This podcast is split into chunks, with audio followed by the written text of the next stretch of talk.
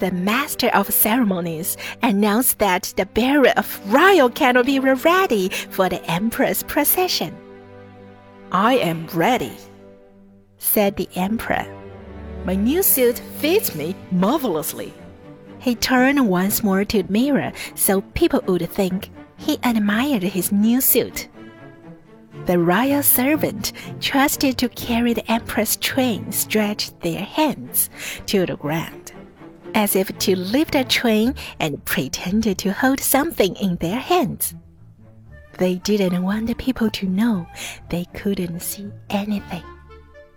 The emperor marched in the procession under the canopy. The emperor's new suit is beautiful. How well it fits him. What a long train he has. No one wished to let others know he saw nothing, because then he would be considered unfit or too dumb. Never were the emperor's new clothes more admired. But he has nothing on at all, said a little child. The people all whispered to each other what the child had said. He has nothing on at all. The emperor heard what they said. He now realized he didn't have a special suit on at all.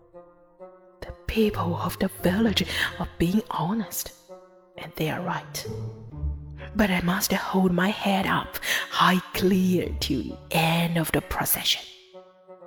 The royal servant worked with him with greater dignity, still pretending to carry the emperor's train that did not exist at all.